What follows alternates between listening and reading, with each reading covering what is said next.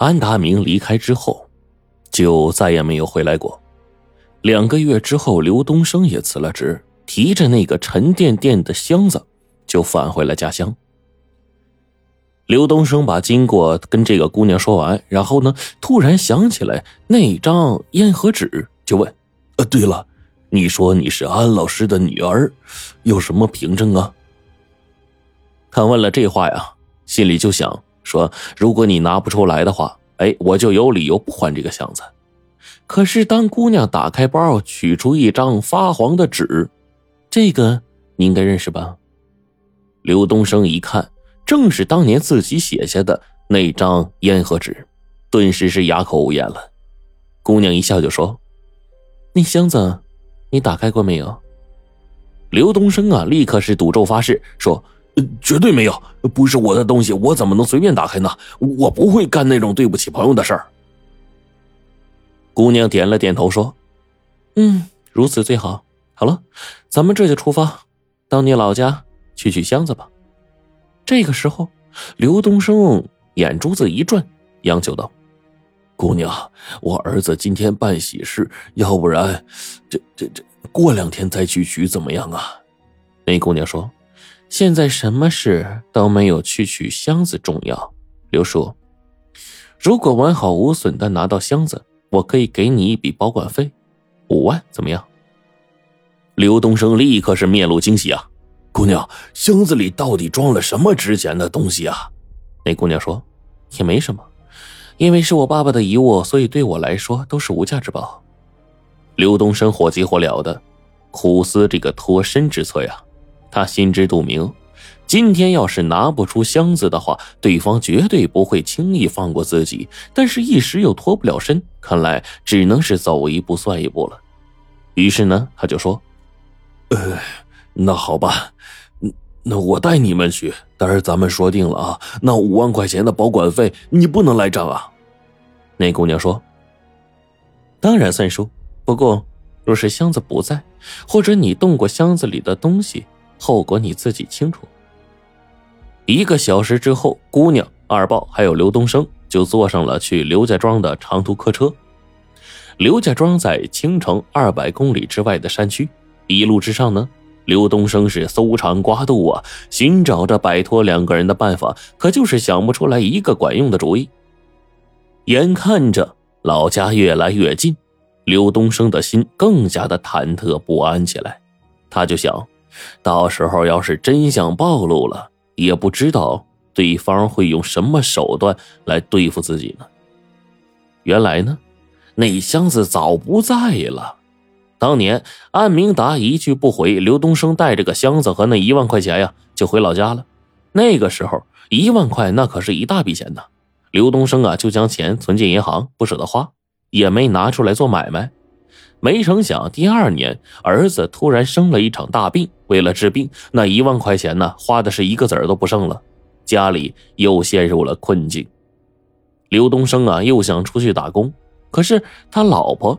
却盯上了那箱子，说：“咱守着一个金山不去挖，还等着饿死不成？”开始刘东升啊还不明白，咱哪儿来的金山呢？老婆就从地窖里拖出那箱子，说：“这就是金山。那人呢肯花一万块让你保管，里面东西啊还不知道要值多少钱呢。”刘东升一听，吃惊的说：“呃，这箱子可动不得呀！我答应人家好好保管的。再说了，里面就是一些衣服和书，不值钱。”他老婆呢？哼了一声，哼，这鬼话你也信？真要是衣服和书，干嘛上锁呀？东升啊，都这么长时间了，那人也不来拿箱子，我看呢，八成是来不了了。刘东升连连摇头，反正不能动，不能将人家交代的，咱咱，哎呀，老婆说，我就打开看看里面装什么嘛，没事的。其实啊。刘东升对里面装啥也好奇，不过他是个老实人，恪守着做人的准则，因此啊，不同意开箱子。老婆无奈就说：“那你也不能出去打工，你得守着这箱子，一步也不能离开。”刘东升说：“开玩笑，让我一大男人守着这箱子啊？要是里面全是宝贝，丢了你赔得起吗？所以说呀，咱打开这箱子看看，里面要真是破书烂报的，你就出去打工；要全是宝贝，你就替人家在家里守着。否则丢了少了，咱可赔不起啊！”刘东升啊，想想也是这么个理儿，犹豫了半天，一咬牙说。好，那就看看。不过呀，咱事先说好了，不管里面是什么，呃，咱咱都不要动。老婆就答应了。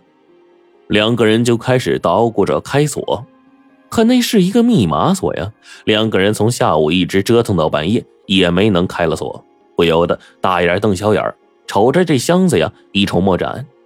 老婆想了想，站起身就说：“我去找把剪刀，把箱子撬了算了。”刘东生是连忙走来，哎，我看算了吧，到时候人家看到箱子拆过，咱这脸上也不好看呢。老婆可是不管不顾，找了一把刀，在箱子底座蹭蹭就两下，撬开了一个缝，里面的东西露出来，两人一看，对视一眼，两颗心是砰砰直跳啊！里面竟然是方方正正的一捆百元大钞。老婆激动之下又猛砍了几刀，箱子哗啦就破了，里面的东西啊完全暴露在两人的眼皮子底下。原来箱子里没书，而是五捆百元大钞，一捆足足是十万元。另外还有几件衣服，其中一个衣服里啊包着几张纸。刘东升两口子研究了一阵子，觉得呀这几张纸好像是几份股权证。当时呢，两个人还不知道这股权证的价值，就把它扔一边去了，一门心思全在这堆钱上。过了不知道多久，刘东升啊听了老婆在问：“当家的咋办啊？”刘东升这声音呢颤抖的反问：“你你说呢？这么多钱，咱一辈子不几辈子都赚不到啊！这些钱是咱的，咱就躺着什么也不干，这辈子也够了呀。”刘东升啊，抬头看着老婆，见老婆这眼睛红的跟兔子似的，他知道，此时自己的眼睛也肯定红的跟个兔子似的。面对这么大一堆钱，谁不眼红啊？这个老实巴交的农民，巨款当前，一瞬间把什么做人的原则、什么法律道德，全都抛到九霄云外去了。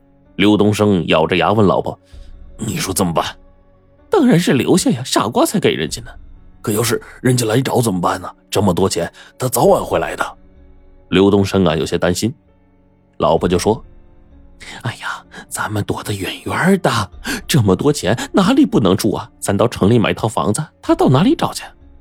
刘东升一摇头：“哎呀，找肯定是能找到，这么多钱，到时候肯定饶不了咱们呐。”他老婆眼睛一亮：“这么长时间人家都不来找你，会不会出了什么事儿啊？”说不定现在都死了。刘东升一听，眼睛也是一亮。对呀，哎，这样，老爸，这笔钱先别动，明天呢，我到省城去找他，看看能不能找到。